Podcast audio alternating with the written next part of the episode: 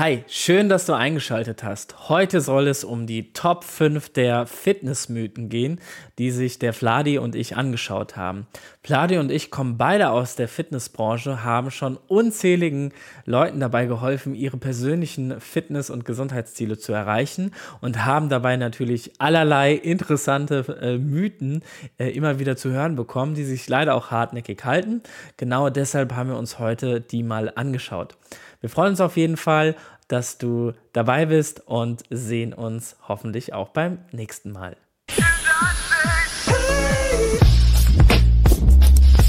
Einen wunderschönen guten Tag zur vierten Folge des besten Formats zum Thema Fitness und Gesundheit. Ich freue mich, dass ihr wieder eingeschaltet habt, heute zu einem hoffentlich genauso tollen Thema wie den, in den anderen Folgen.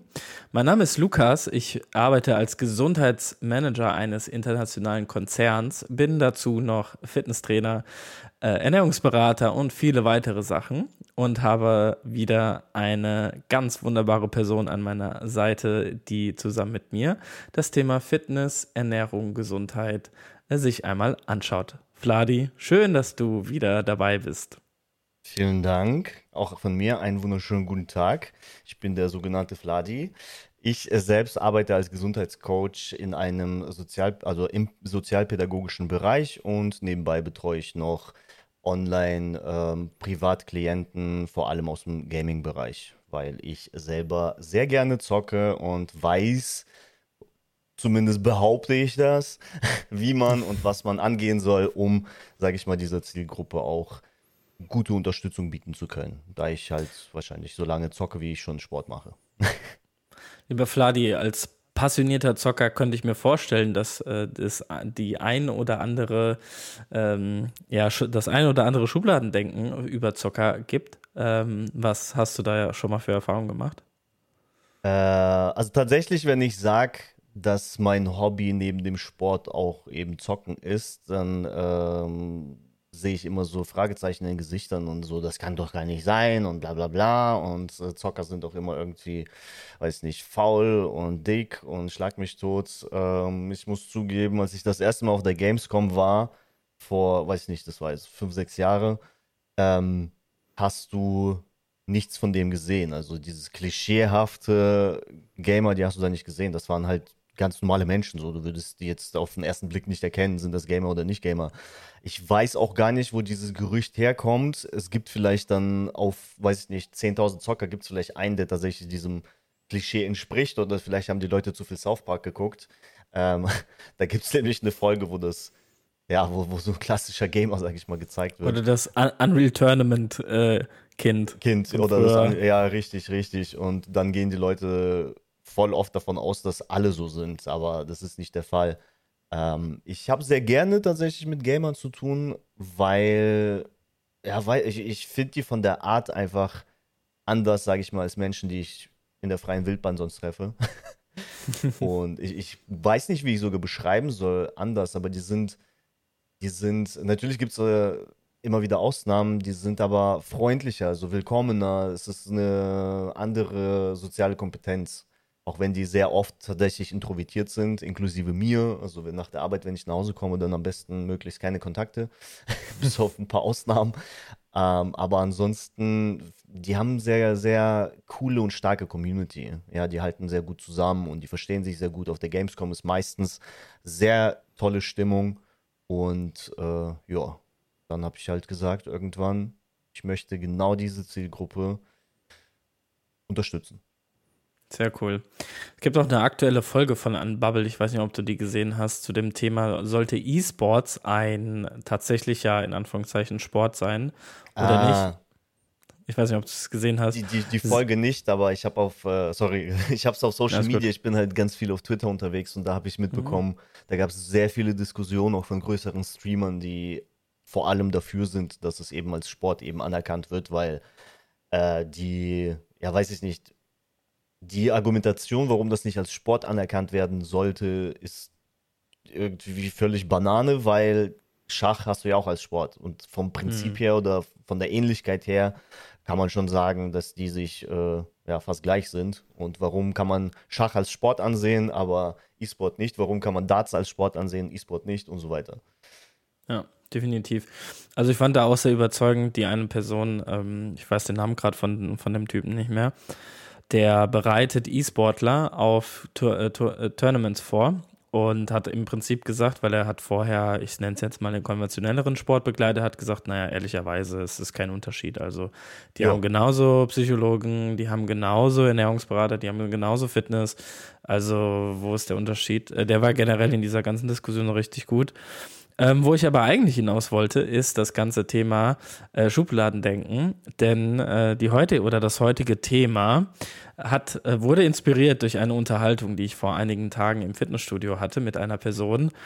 Wie es so ist, Vladi, du wirst das kennen, man selbst ist Trainer, man sieht was und denkt sich, boah, ich glaube, die sind noch nicht so lange hier. Ich sehe, die machen relativ viel falsch. Na komm, ich frage mal, ob ich denen vielleicht äh, einen Tipp geben darf oder ähnliches. So war das da auch. Daraus ist eine mega, mega, mega Diskussion entstanden, wo ich irgendwann dann auch gesagt habe, so, boah, ich, warum habe ich euch angesprochen, beziehungsweise den einen Typen. Und darum soll es gehen. Und zwar habe ich für dich heute die Top 5 Fitnessmythen einmal runtergeschrieben und freue mich total äh, auf deine Meinung dazu und was du dazu siehst. Äh, fangen wir einfach mal direkt an. Lieben wir. Also, ja, hatten wir schon zuhauf. Also der eine, der eine Mythos ist auch quasi ein Meme geworden, dank Markus Rühl, ähm, der natürlich sehr, sehr viel davon produziert, aber natürlich auch eine enorme Karriere hingelegt hat im Bodybuilding. Das muss man definitiv dazu sagen. Und zwar der Mythos, viel hilft viel. Was sagst du dazu? Äh, ja, fürs Ego vielleicht ganz gut, aber für alles andere nicht unbedingt. Ähm, ich weiß, ich, ich weiß nicht, warum sich das so, sag ich mal, etabliert hat und vor allem die jüngeren Menschen, die dann anfangen zu trainieren oder trainieren gehen, denken, so wenn die richtig reinprügeln, dann wird auch mehr passieren. Dabei verstehen die gar nicht, dass der Muskelaufbau nicht in dem Training geschieht, sondern eigentlich in der Erholung. Ja, in dem Training setzt du einfach nur den Reiz und wenn der Reiz halt viel zu heftig ist, dann kannst du dich auch gar nicht erholen. Und darum ist es auf lange Sicht, wenn man das jedes Mal macht, sinnlos. Und das hört man aber sehr, sehr oft. Das ist so tatsächlich auch eins der größten Mythen oder der bekanntesten, dass die Leute sehr oft einfach komplett übertreiben. Ich habe das auch, Ja. also als ich im Fitnessstudio selbst gearbeitet habe, so unfassbar oft gesehen aber, oder ge- gehört, gesehen, erlebt. Meistens tatsächlich bei Jüngeren, weil die sich irgendwelche, weiß ich nicht, Bodybuilder angucken und denken, wenn die jetzt eine Hantel in die Hand nehmen, sind die auch Bodybuilder. Ja, ich glaube auch vor allem dieser Mythos kommt ein bisschen daher, also aus zwei verschiedenen Winkeln. Also Nummer eins, was ich ganz häufig sehe, ist, dass Leute, die im Fitnessstudio anfangen, in der Regel jetzt auch äh, nicht den unbedingten Plan haben, einen Trainingsplan haben und wissen, wie was läuft. Und ehrlicherweise bis zum Versagen zu trainieren, ist ja äh, im Prinzip super simpel. Also du machst halt einfach so viel, bis du nicht mehr kannst, dann machst du das nächste, Ja. bis du nicht mehr kannst. Äh, das ist halt der, der simpelste Weg äh, sozusagen. Und man muss ja auch fairerweise sagen, speziell wenn man neu im Fitnessstudio ist oder neu mit Krafttraining anfängt, man hat halt Erfolge. Aber jetzt nicht, weil diese Trainingsmethode sinnvoll ist, sondern einfach, weil es halt ein neuer Reiz ist für den Körper und entsprechend ähm, ja, alles, was man macht, im Prinzip hilfreich ist. Was würdest du denn Leuten sagen, die zu dir kommen und sagen, boah, viel, viel hilft viel, ich habe das gehört, was, was wäre denn dein erster Tipp, äh, dass du denen mitgeben könntest, wie die vielleicht äh, es anders angehen könnten? Ich würde schon erfragen, was überhaupt das Ziel eigentlich ist, weil das ist ganz wichtig zu verstehen. So wollen die sich einfach nur fertig machen, dann können die das gerne tun, wollen die aber effektiv Muskulatur aufbauen und vor allem wollen die in zwei Jahren dann im Reha-Training landen oder wollen die in fünf Jahren immer noch anständig trainieren? Ähm, das würde ich erstmal erfragen und den weismachen, dass eben, also was ich erwähnt habe mit der Regeneration und wenn die übertreiben, dass der Körper nie den Status erreichen wird, den sie haben wollen. Je nachdem. Also man, das kann man natürlich pauschal nicht sagen. Es gibt Leute, die können jeden Tag halt komplett eskalieren und dann funktioniert es. Äh, aber auf lange Sicht, wenn die, wenn, wenn alles irgendwie zu ermüdet ist, das kann halt auch, also die Verletzungsgefahr steigt auch. Und ja, man, ich, ich habe manchmal so ein bisschen abschreckend gewirkt. Ich habe halt gesagt, wenn du so weitermachst, dann musst du irgendwann wahrscheinlich aussetzen. Und da sind hm. die so, oh, weiß ich nicht. Vor allem habe ich dann gefragt, ich so, ist es nicht geil, wenn du weniger machst und trotzdem mehr erreichst? So, wozu, hm. wozu jeden Tag zwei Stunden komplett eskalieren, wenn du, weiß ich nicht, jeden Tag eine Stunde machst und mehr Effekt hast?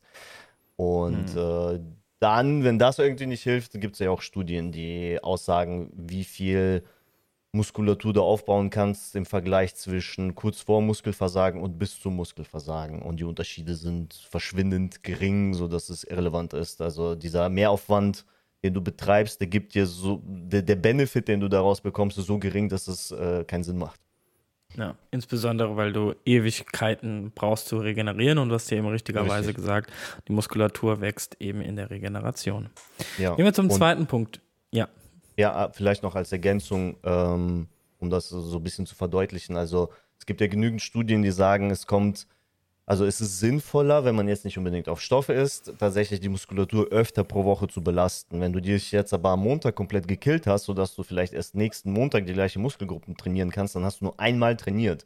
Würdest du ein bisschen weniger trainieren, dann könnt, oder würdest du nicht bis zum Muskelversagen gehen, dann könntest du in der gleichen Woche vielleicht zwei oder sogar ein drittes Mal trainieren. Und das wird auf lange Sicht viel mehr bringen. Wenn man stofft, kann man egal was machen im Prinzip.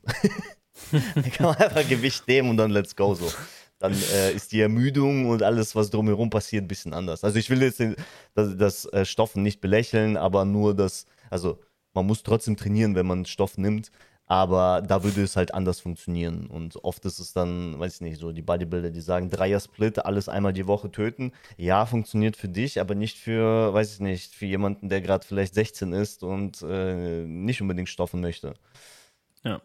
Also wie ich das früher gemacht habe, ist so ein bisschen immer geguckt, okay, wann, wann können diese Leute eigentlich, wie oft können sie trainieren und entsprechend so angepasst, ja.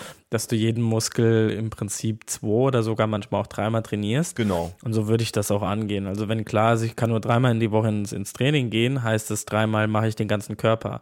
Sind die drei Tage hintereinander, okay, dann kann ich mal ein bisschen aufteilen. Ne? Also dementsprechend ist das dieser Punkt zu sagen, naja, wenn man neu ist, hat man in der Regel keinen Plan, also auch keinen Trainingsplan.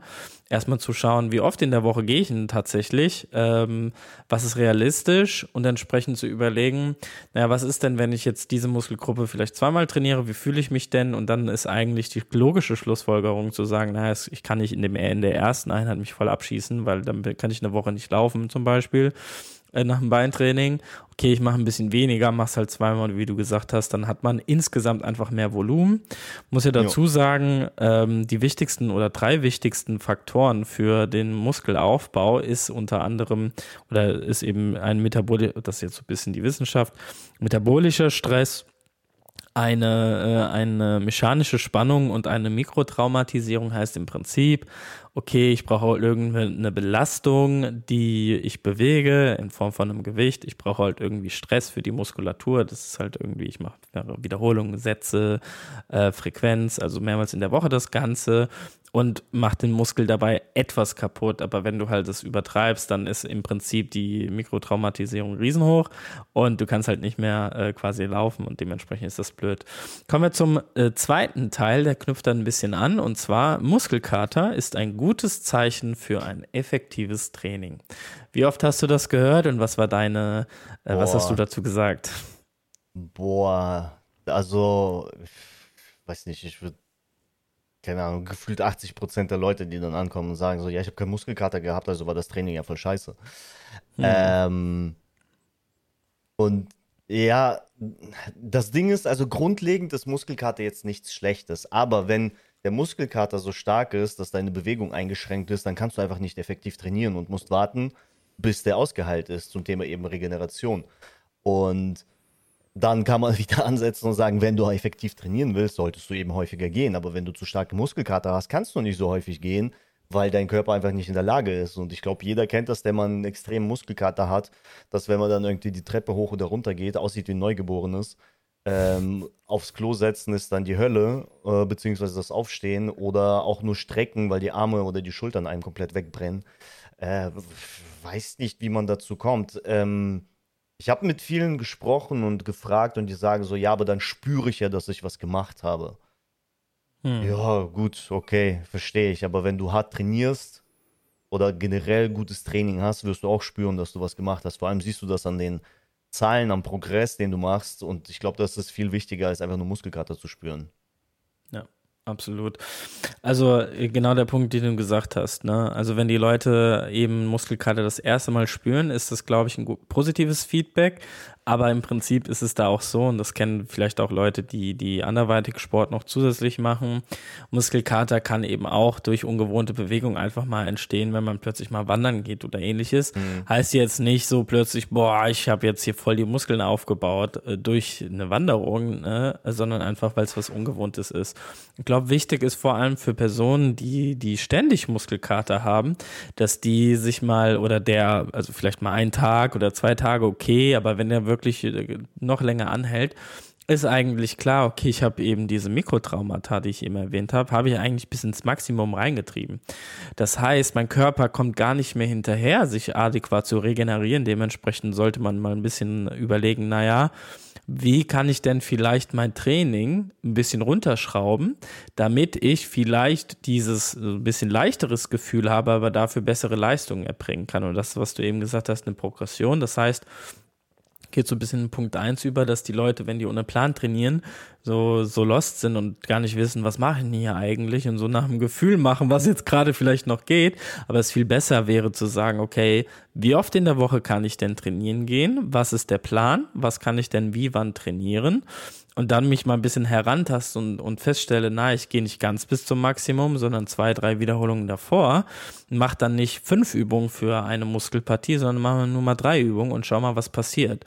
Weil dann kann ich im Laufe der Zeit, in den nächsten Wochen und dann auch Monaten, das Ganze eben ergänzen und sagen, dann mache ich hier mal einen Satz mehr, dann mache ich hier mal ein bisschen Gewicht mehr, dann ergänze ich vielleicht eine Übung und so hat man eine sehr, sehr gute Progression über Zeit und der Muskelkater nimmt ab, beziehungsweise man merkt dann auch eben anhand der Zahlen, dass man eine Steigerung hat und braucht dann nicht unbedingt dieses, was du gerade gesagt hast, dieses Feedback von, ah, ich habe was gemacht, weil, naja, offensichtlich hast du dich gesteigert in den letzten Wochen um x Kilo beispielsweise bei dem Bankdrücken. Äh, da siehst du ja, was du für Erfolge hast, ohne dass du jedes Mal danach denkst, oh Gott, mein, mein, meine Brust reißt mir jetzt gleich ab. Ich habe das gerne mal ähm, so, so eine kleine Analogie verwendet und gesagt, also wenn man ständig Muskelkater hat, also dass er nicht verheilen kann, es ist wie, wenn du eine Wunde hast, die fängt an zu krusten und du kratzt es halt ab, die wird niemals heilen, bis du das in Ruhe lässt. Und mhm. so, weil diese Mikrotraumata sind ja auch irgendwo eine Art von Verletzung und die muss nun mal verheilen. Dadurch wird der Muskel repariert, der wächst und so weiter und so fort. Weil äh, ich glaube, also ich glaube, als Kinder haben wir alle schon mal irgendwie die Wunde immer aufgekratzt, aufgekratzt, aufgekratzt, dann fängt es an zu bluten und dann kann es sich vielleicht irgendwann entzünden und so weiter und so fort. Wenn man es ruhen lässt, dauert es vielleicht zwei, drei Tage länger, dann ist es verheilt und dann ist die Sache gegessen. Und so vergleiche ich das, dann, dann können das die Leute, also meiner Erfahrung nach bisher, haben das immer ganz gut verstanden, ähm, wie das funktioniert. Absolut. Kommen wir zum nächsten Punkt. Hohe Wiederholungen sind für die Definition eines Muskels, niedrige Wiederholungen sind für die Masse eines Muskels. Was denkst du? Scheiße, denke ich. Ich glaube, das kommt daher, dass tatsächlich, also je höher die Wiederholungszahl, desto mehr geht es in den Kraftausdauerbereich. Ähm, und die Leute denken wahrscheinlich, oh, Kraft, Ausdauer, streichen das Kraft, denken nur noch Ausdauer und mit Ausdauer kann man ja abnehmen und deswegen definiert man die Muskulatur. Also Definition ist übrigens per Definition erstmal einfach nur niedriger Körperfettanteil, mehr ist es nicht. Ja, die sehen definierter aus dadurch, die Muskeln. Ähm, dann, äh, ja, wie gesagt, also mit, mit Kraft, Ausdauer kann ich mir vorstellen, dass viele das direkt mit Ausdauer verbinden.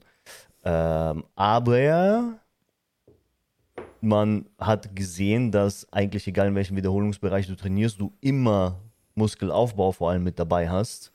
Außer vielleicht, weiß ich nicht, im sehr hohen Reha-Bereich, weil äh, hm. das Indiz für Muskelaufbau ist eher dieses kurz vor Muskelversagen, also dass du deine, ähm, scheiße, jetzt habe ich vergessen, wie es heißt. äh, das, äh, Wiederholungen, die tatsächlich, ähm, jetzt habe ich vergessen. Vielleicht, vielleicht weißt du, was ich meine. Es gibt ja Wiederholungen, die dann tatsächlich einen Effekt erzeugen. Dass du dann, mhm. keine Ahnung, wenn du 20 Wiederholungen machst, nur die letzten fünf bringen oder setzen diese Reize und wenn du davor aufhörst, äh, ist halt finito. Also bringt, also der Effekt ist dann geringer. Ich habe ich hab den Begriff vergessen. Nicht schlimm. Ähm, Ich, ja. ich ergänze einfach mal. Ja, also definitiv, ähm, was die Leute manchmal, also es, es kommt so, es geht ja alles in eine ähnliche Richtung. Ähm, muss ja dazu sagen, historisch bedingt ist eben Fitnesssport sehr, sehr stark von dem, ähm, vom Bodybuilding auch einfach geprägt. Also es gab die goldene Ära, Arnold Schwarzenegger beispielsweise, so das Gesicht, ähm, aber auch viele weitere die dazu das, das, den Fitnessmarkt eigentlich im Prinzip geprägt haben nach, äh, nachträglich. Und ähm, die haben eben verschiedene Trainingsarten gehabt und da kommen auch ganz viele Trainingsmethoden her. Und ähm, was man halt sagen muss, ist, dass natürlich die Wissenschaft sich viele Sachen anschaut und wie du korrekterweise gesagt hast, im Prinzip die Muskulatur wächst in allen Bereichen. Man muss halt hier immer auch so ein bisschen gucken, was trainiert man, welche Muskulatur trainiert man beispielsweise. Also es gibt schon verschiedene Muskeln, die vielleicht eher auf, ich sage jetzt mal, geringere Wiederholungsbereich, müsste man gleich mal definieren, eher besser reagieren als andere und das ist auch ganz klar. Also wenn man sich jetzt vorstellt, ich mache jetzt in dem mit meinem Arm, mit meinem Bizeps irgendwie nur fünf Wiederholungen und es ist super mega anstrengend, mehr geht nicht Okay, könnte man sich vorstellen, naja, also ich, der ist ja sehr viel im Alltag im Einsatz, logischerweise bewegt sich sehr, sehr viel. Dementsprechend ist es vielleicht nicht so, dass der Reiz unbedingt mit einem niedrigen Wiederholungsbereich ist, sondern eher, dass man da mehr Wiederholung macht. Wohingegen sowas wie beispielsweise die Brustmuskulatur äh, eher nicht so ist, dass man da eben beispielsweise eher mit einem Wiederholungsbereich von, ich sage jetzt mal so, zwischen fünf, acht Wiederholungen wirklich ein super gutes Training, also sehr in der Regel sehr, sehr gute Trainingserfolge hat. Ähm, dementsprechend halt auch mehr Gewicht bewegen kann. Und beim Arm eben ist es eher so Richtung 10, 15, 20 Wiederholungen. Ne? Kommen wir wieder zu dem Punkt, dass es halt drei verschiedene man letzten Endes drei verschiedene Faktoren braucht, damit der Muskel wächst. Also Mikrotraumatisierung haben wir jetzt schon ganz viel gesagt, mechanische Spannung und metabolischer Stress, das kommt alles zusammen. Und wichtig ist, wenn man beispielsweise feststellt bei einer Muskelpartie, wenn man ja schon länger dabei ist, man hat vielleicht auch einen Trainingsplan gehabt und so weiter und man merkt, naja, irgendwie, so wie ich trainiert habe, äh, sind jetzt nicht die Erfolge da, kann man das natürlich auch mal äh, beispielsweise verändern. Also so, ich sehe das bei dem, bei den Beinen beispielsweise so, dass häufig die Leute da total schwer trainieren und sich dann wundern, hä, warum wächst denn das nicht? So, aber eine Beinpresse zu machen mit 20 Wiederholungen, 30 Wiederholungen, das ist halt, was die wenigsten machen, weil es halt enorm viel metabolischer Stress bedeutet, weil man halt natürlich äh, die ganze Zeit hin und her macht, es sich äh, Laktat und so weiter bildet und so weiter. Und dementsprechend man eben auch mal das so ein bisschen ausreizt. Das heißt, man sollte gucken, wo bin ich jetzt gerade? Habe ich einen Trainingsplan? Das wäre so der erste Punkt, wenn ich äh, das mal anfange. Gucken, wie oft kann ich gehen, den Muskel mehrmals in der Woche trainieren und dann mal schauen, was habe ich in der Vergangenheit gemacht, was hat mir geholfen, das dann weiterführen. Und wenn man feststellt, naja, irgendwie habe ich immer nur zum Beispiel berühmt ja fünf mal fünf Wiederholungen äh, gemacht, dann mal vielleicht mal was anderes machen und sagen, okay, ich mache jetzt mal zehn, 15 Wiederholungen. In der Regel ist das so, dass das dann einen guten Erfolg bringt. Ja, zu hoher Wiederholung Definition, niedrige Wiederholung für Masse. Also nach diesem Motto auch müssten ja eigentlich Powerlifter die massereichsten Personen auf dem Planeten sein. Das sind sie halt einfach nicht. Warum? Ja, offensichtlich bringt das nichts, äh, ist nicht so. Und am Ende des Tages, wie du gesagt hast, kommt es ja auf die Kalorienbilanz an. Ähm, da haben wir auch schon in einer anderen Folge drüber gesprochen.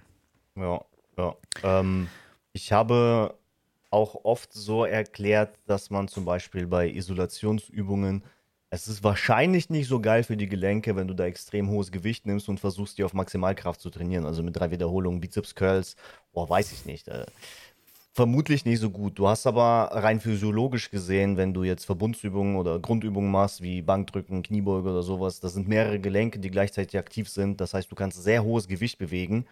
Und da wäre es dann sinnvoll, auch tatsächlich mit dem hohen Gewicht zu arbeiten oder könnte sinnvoll sein, um andere Prozesse oder andere Reize zu erreichen. Also sprich Isolationsübungen habe ich immer empfohlen. Das ist natürlich, also man kann es machen, wie man möchte. Im Endeffekt ähm, muss man rumprobieren, aber ich habe so empfohlen, Isolationsübungen vielleicht mit ein bisschen höherer Wiederholungszahl und die Grundübungen mit ein bisschen niedriger Wiederholungszahl. An sich kann man sagen, vermutlich das Beste ist, wenn man so ein bisschen durchmischt. Also dass man aus jedem Bereich immer wieder mal was macht. Ja. Kommen wir zu Nummer 4. Fett wird durch gezieltes Training in bestimmten Bereichen verbrannt. Zum Beispiel, wenn ich einen flachen Bauch möchte, ist ja klar, mache ich Crunches. ja, leider nicht, nee.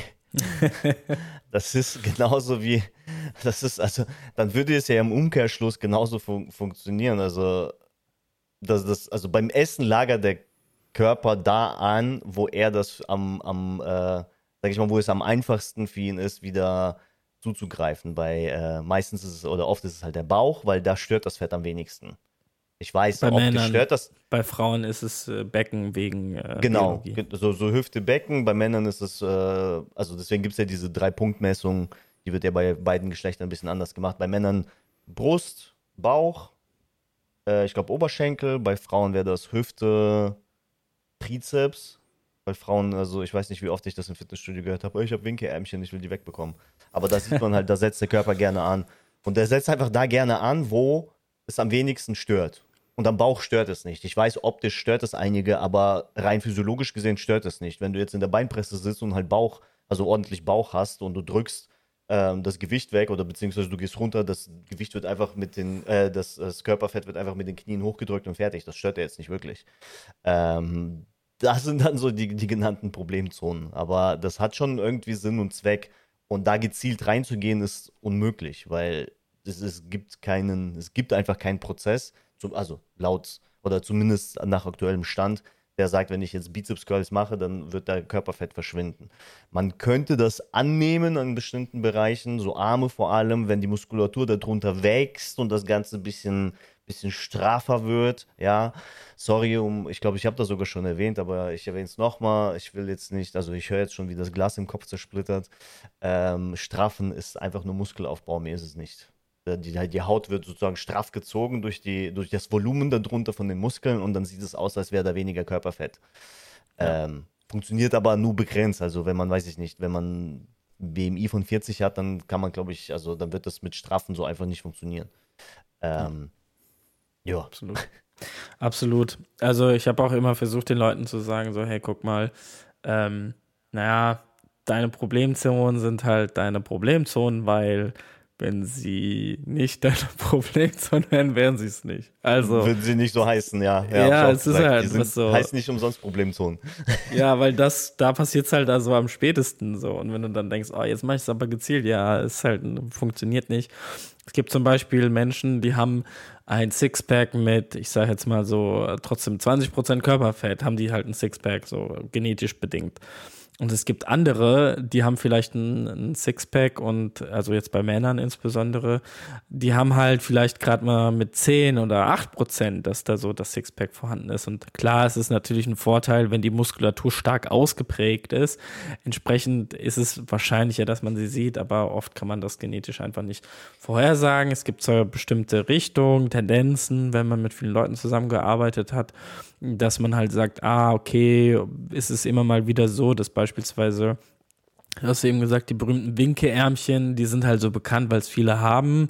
Aber nichtsdestotrotz heißt es, gibt es viele Frauen, die haben ganz schlanke ganz schlanke Arme, vielleicht auch schlanke Beine und haben setzen halt dann am Bauch an. Ne? Das gibt es ja mhm. auch. Es ist halt Genetik und gegen die könnt ihr nicht gewinnen, aber äh, man, man kann, sag ich mal, ja, das Beste daraus machen. Also man, man, versucht nicht gegen die Genetik zu kämpfen, das funktioniert nicht. Warum das so ist, weiß man nicht.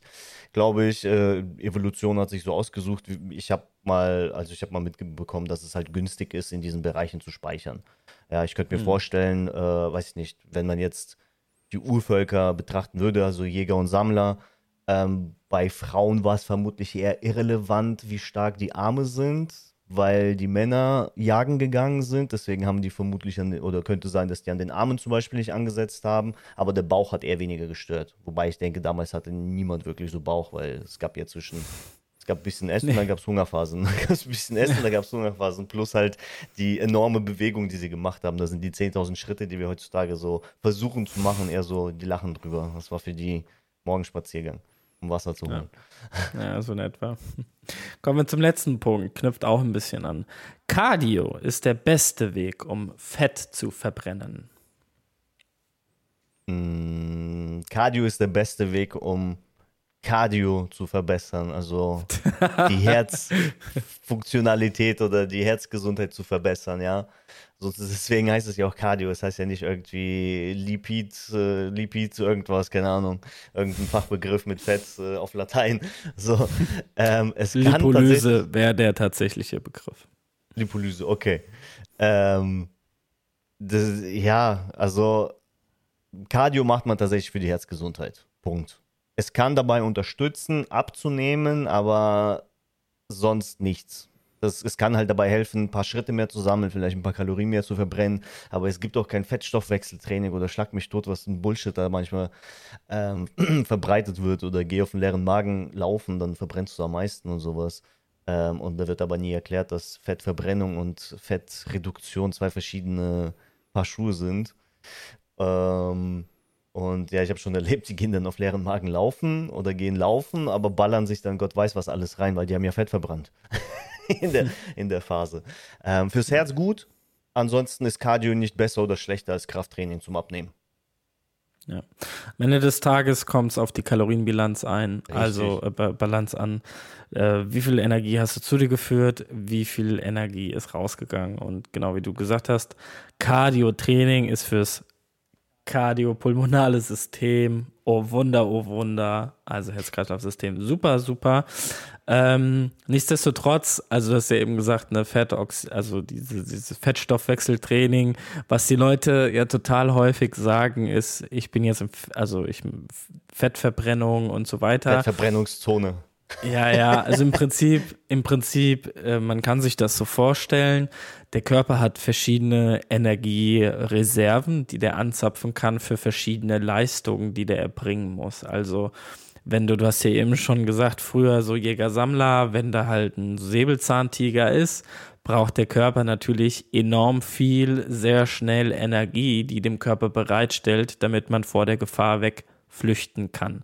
Das heißt, dort gibt es Energiespeicher, die beispielsweise in Form von Kreatin äh, vorliegen, Kreatinphosphat vorliegen oder die Glykogenspeicher auch und so weiter, die man vielleicht schon mal gehört hat, diese Begriffe.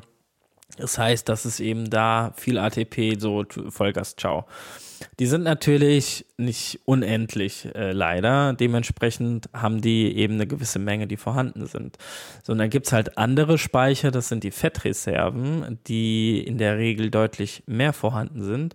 Aber an eben dorthin zu bekommen, braucht der Körper ein bisschen. Also in Anführungszeichen, ne? braucht jetzt nicht Stunden oder so, aber es braucht ein, der energetische Prozess ist etwas langsamer, beziehungsweise die Ausbeute an der Ener zur Verfügung stehenden Energie ist deutlich geringer. Dementsprechend ist es für diese Situation nicht so relevant, dass man eben diese Reserven anzapft, weil die Ausbeute ist nicht so hoch. Wenn man aber jetzt geht, locker oder vielleicht ein bisschen schneller geht und so weiter, was ein bisschen anstrengend ist, aber nicht so stark, äh, nicht so viel, berühmte Fettstoffwechselzone oder wie, wie auch immer, Fettverbrennungszone, dann werden diese Reserven, eben die Fettreserven, für als Energieträger angezapft. Das heißt, im Prinzip heißt es nur, ah, okay, ich brauche jetzt diese Art von Energieträger und ich brauche jetzt nicht die anderen Energiereserven. Am Ende des Tages wird zwar auch immer bei jeder Art von Bewegung irgendwie alles ein bisschen genommen, aber natürlich prozentual mehr oder weniger. Das heißt, wenn ich jetzt eine intensive Leistung habe, jetzt im Kraftsport sind wir halt mehr in diesen intensiveren, kurzen Belastungen.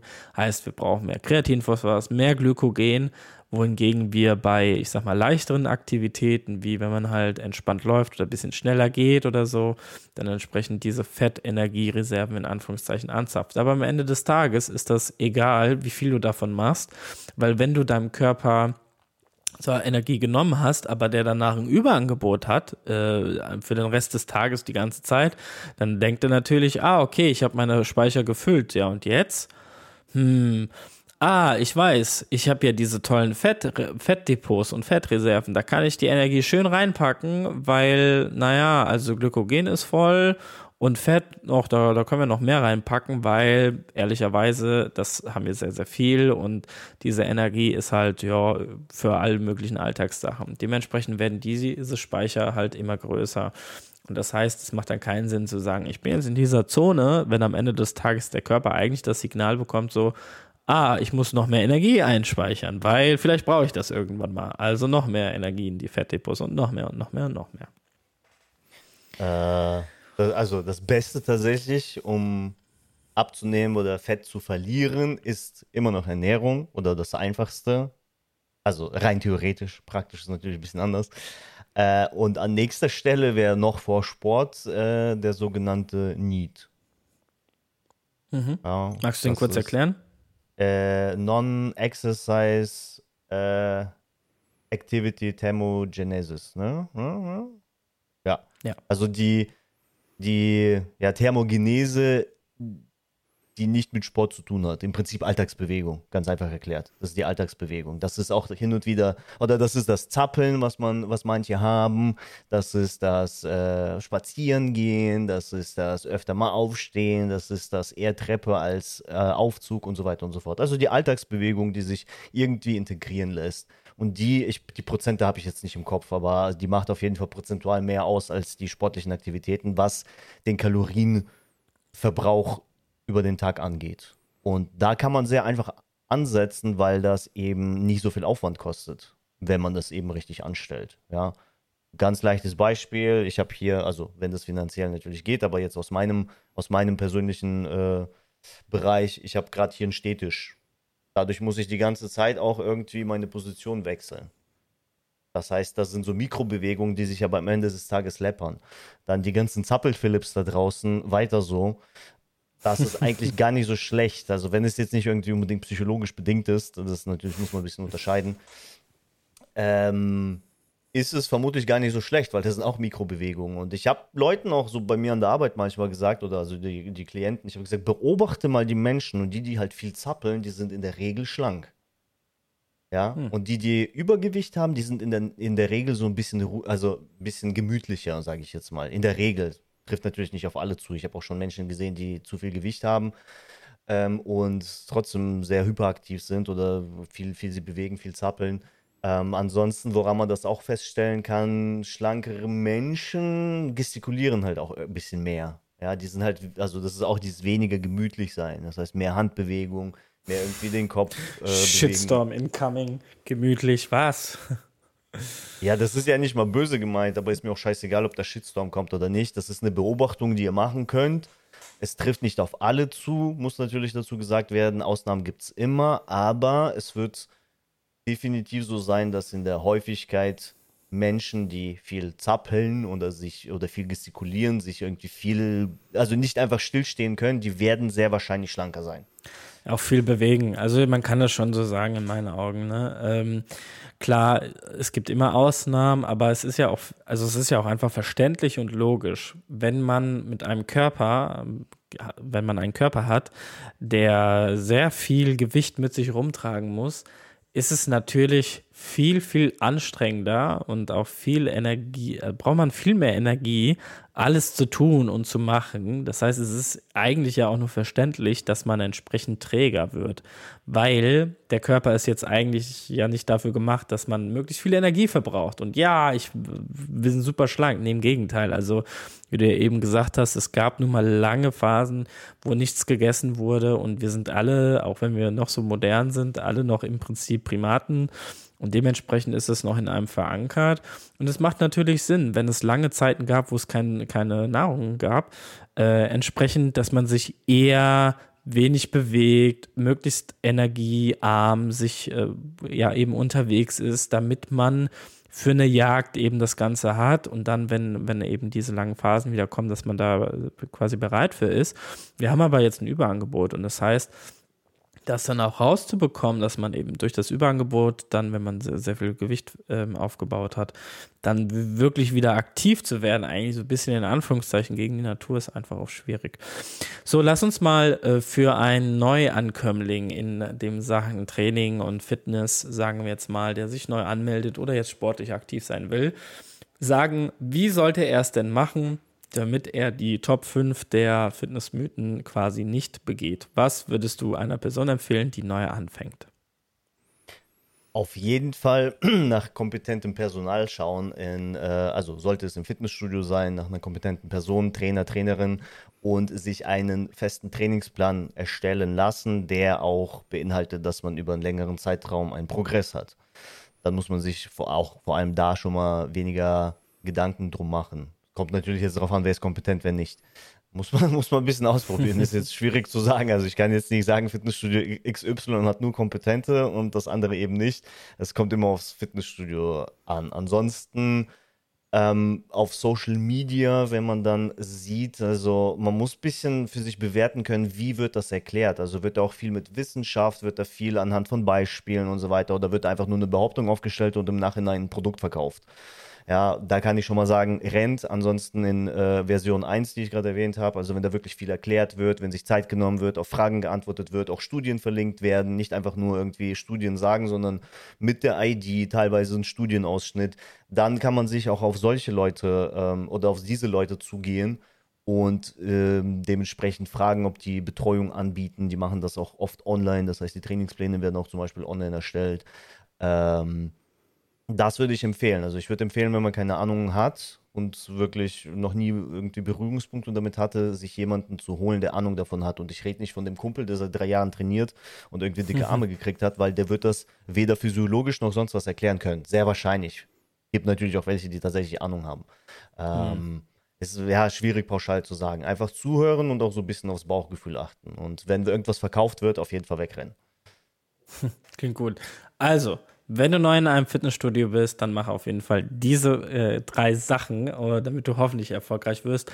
Nummer eins, geh zum Trainerpersonal und frag nach einem Trainingsplan. Nummer zwei, schau, dass der Trainingsplan auf deinen Alltag mehr oder weniger zugeschnitten ist. Also das heißt, wie oft kannst du gehen? Ähm, wie oft, äh, ja, wie oft ist, gibt, gibt es für dich die Möglichkeit? Und dann gucken, dass die Muskeln mindestens einmal eher zwei oder dreimal in der Woche trainiert werden. Und Nummer drei, bleib auf jeden Fall dabei. Idealerweise, wenn da noch etwas Cardio-Training dabei ist, umso besser. Bleib dabei, zieh das für einige Wochen durch, vier, fünf, sechs Wochen und schau, was du für eine Progression gemacht hast. Und dann bist du definitiv äh, besser dabei als, äh, ich würde mal fast behaupten, 90 Prozent der Studiogänger. Habe ich noch irgendwas vergessen, lieber Fladi? Äh, ich würde vielleicht noch erwähnen zu dem Trainingsplan, also macht definitiv nicht die beste Übung, die irgendwie verkauft wird, sondern macht die beste Übung für euch. Also das, was für den einen ist die Kniebeuge die beste, für den anderen ist es halt die Hölle. Also es kann dann Schmerzen bedeuten, trainiert nicht durch den Schmerz durch, und zwar ich rede, also ich rede nicht von Muskelkater, sondern wenn es irgendwie in den Gelenken, also wenn es sich einfach nicht gut anfühlt. Ja, also nicht vom Muskel brennt, fühlt sich nicht gut an, für manche schon, sondern es fühlt sich einfach nicht gut an. Man merkt, irgendwas stimmt nicht. Dann macht die Übung auch nicht, egal wie gut die sein soll. Weil wenn der Trainingsplan keinen Spaß macht, weil die Übungen irgendwie auf einen nicht zugeschnitten sind, dann werdet ihr aufhören. Das ist ja. einfach, also zu oft beobachtet. Das ist, egal wie effektiv der Trainingsplan ist, wenn er keinen Spaß macht, zieht ihr nicht durch. Warum Absolut. auch? Warum soll man was machen, das keinen Spaß bereitet? Absolut. Darum macht definitiv auch euren Mund auf, selbst wenn man euch Trainingsplan zugeschnitten hat. Also auch wir, also Lukas und ich in der Trainerzeit oder aktuell, man kann nicht von Anfang an mit den Fingern schnipsen und hat für eine Person den perfekten Plan gemacht, sondern man muss ausprobieren. Und ich sage den Leuten, kommuniziert mit mir, seid offen und ehrlich. Ich werde euch jetzt nicht irgendwie die Hand abhaken, weil er sagt, ey, die Übung finde ich nicht gut oder ähm, weiß ich nicht, die Übung tut mir nicht gut, sondern ich werde sagen, alles klar, dann probieren wir eine Alternative man muss halt so ein bisschen ausprobieren. Es, gibt, es ist sehr schwierig, einfach eine Person anzugucken und zu sagen, der Trainingsplan funktioniert, machen wir. Ja, absolut. Fladi, vielen herzlichen Dank. Äh, hoffentlich konntet ihr auch alle was mitnehmen. Ähm, also für die Leute, äh, für die Leute, die neu im Studio sind, ähm, auf jeden Fall mal ausprobieren, wenn ihr das noch nicht getan habt. Und die, die vielleicht auch schon länger dabei sind, auch mal so ein bisschen hinterfragen, was ihr da macht. Ähm, wir hoffen natürlich, dass ihr eben was mitnehmen konntet. Wenn euch das Ganze gefallen hat, würden wir uns sehr, sehr freuen, wenn ihr dem Ganzen einen Daumen nach oben gebt und natürlich von euren Trainingsfreunden das Ganze teilt, äh, wenn die neu sind. Äh, vielleicht könnt ihr was für sich mitnehmen. Ihr könnt auch gerne eure Erfahrungen mit uns teilen zu den Mythen, ob ihr das schon mal selbst gehört habt, ob ihr das selbst geglaubt habt. Das wäre auch interessant zu wissen. Ähm, ob ihr euch erwischt gefühlt habt, dann einfach in die Kommentare schreiben und wir können uns gerne in der Kommentarsektion auch äh, darüber unterhalten. Ja. Ansonsten bedanke ich mich auch an dieser Stelle. Es war mir eine Freude und äh, bin schon aufs nächste Thema und das nächste Mal gespannt. Wir freuen uns auf jeden Fall auch schon. Bis zum nächsten Mal. Bis dann. Bis dann. Ciao, ciao.